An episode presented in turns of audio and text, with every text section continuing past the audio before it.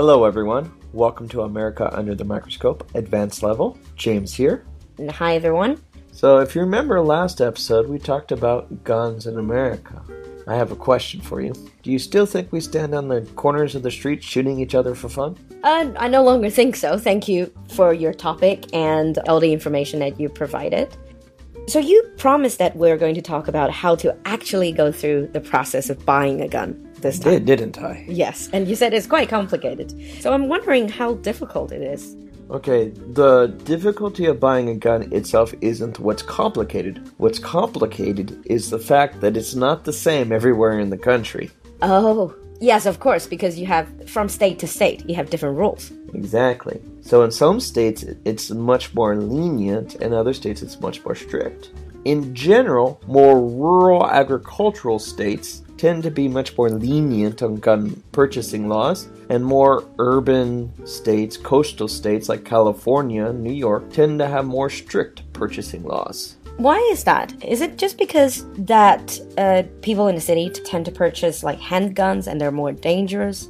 Uh, partially has to do with the culture of the guns in the two areas. Because when people in the cities, when they think of guns, they think of crime. When you talk to a person in a rural area, farmers and stuff, when they think of gun, they think of hunting and protecting their animals from foxes and other kinds of dangerous animals. Oh, so the perception is It's very different. Very different. Mm. You said it's not very difficult to actually get a gun. So if you're like a US citizen, what do you need to show to actually purchase a gun? Well, we're going to use my state of Washington as an example because it's what I'm most familiar with. Mm-hmm. So, I'm a Washington resident, I'm an American citizen. So, if I want to go and buy a rifle, I can go into the store, I can show them my ID, I can then browse which I want, give them money, and walk away. So it's just like buying a bottle of water. They do take your ID and they're going to put it into a computer to do a quick check to make sure you don't have anything like uh, any felonies or any serious crimes or other things that they put on your record saying that you can't own. Oh, so if you're a US citizen, no criminal record, and of the legal age, like we talked about it, 18 for rifle and 21 for handguns, and then you can just buy it. Right. Now, in some states, there is a waiting period to buy. You would give them your ID, you'll fill out a form, and then usually have to wait, usually around three to five days. So I guess this waiting period is for them to check if you have any criminal records. That's correct, yeah. Oh. And then you said you go to a store to Yes. buy. What kind of store? Is it like a specialized store or Yeah, just like Walmart. You can buy guns in Walmart. Long guns, yes. Walmart doesn't sell handguns, but Walmart does sell rifles and shotguns.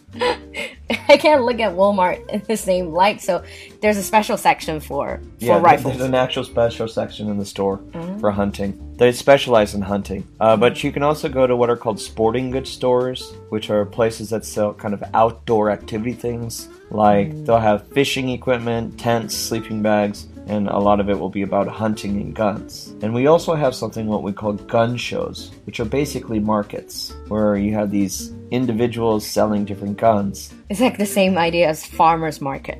Actually, it's almost exactly the same. It's just instead of fruits and vegetables, it's They sell guns. pick your rifle of choice. Okay. This background check. So this is very different from state to state. Yeah, this is where the um, it gets complicated because some states it's fairly lenient, some states it's more strict.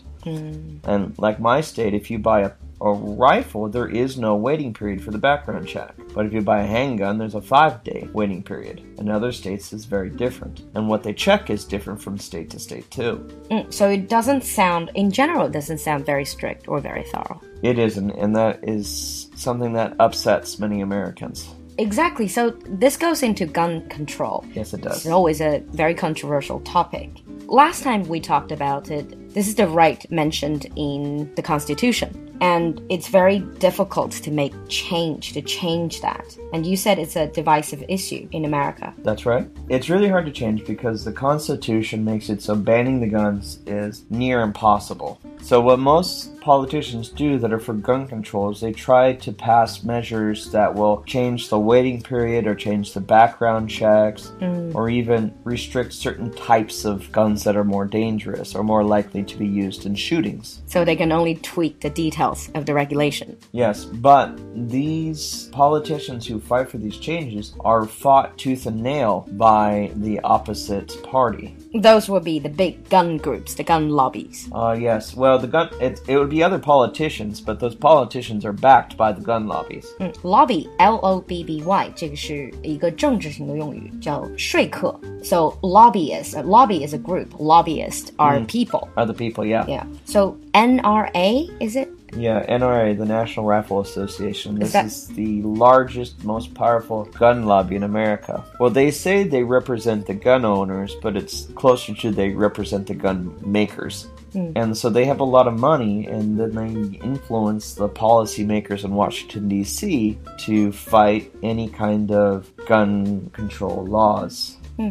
I have a question though. Why do some Americans feel so strongly about the right to own a gun? Is it just because it's in the Constitution? Well, Americans would say they, they use the Constitution as the reason, but for most Americans, they equate it to a freedom that they have. And so they think by if you limit their access to guns, you're taking away one of their freedoms. I, I guess that's understandable.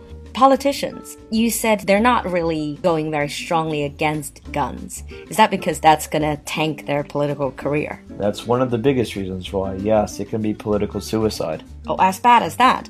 Yeah, because the opposing party can use your uh, anti gun stance as ammunition to win elections. So better leave it as status quo, essentially.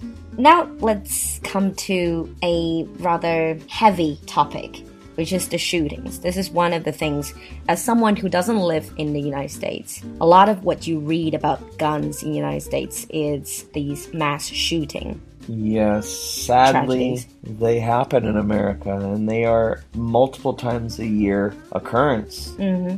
Well, I'm not entirely sure if they are actually more frequent or they just seem more frequent because of media coverage, and I don't know which one's which. But the fact that they happen is bad altogether. Those were the shoot, like the mass shootings. What about just in general gun murders? Are they as prevalent as uh, what TV shows would would show? In some areas of the country, they are fairly prevalent, but gun murders usually most likely to occur in places that are already high in gang activity or drug crimes. So it's it's already very high crime rate. Usually. Mm. So, in a lot of places, like in big cities, when people get shot and murdered, it doesn't always make the news or it doesn't make big news. Mm. Because it, if it happens in an area that crime is already high, then it's just kind of an everyday occurrence. If someone's shot in like a middle class neighborhood where crime is low, then that would make news. I see. So gun owners, do they actually carry guns with them? Some do, some mm. don't. Guess this is a massive topic. Obviously, it's also a very sensitive topic. I don't Yeah. think we should go any further. But there's certainly a lot to think about. It's not just so black and white. Like before today, I thought it was more like a black and white. They're bad. Why don't we just ban it? But based on what we were talking about, it's really, there's a large gray area. It's a whole lot of gray, like many things. Okay, on that note, let's wrap up today and uh, we'll see you next time. Thank you all for listening.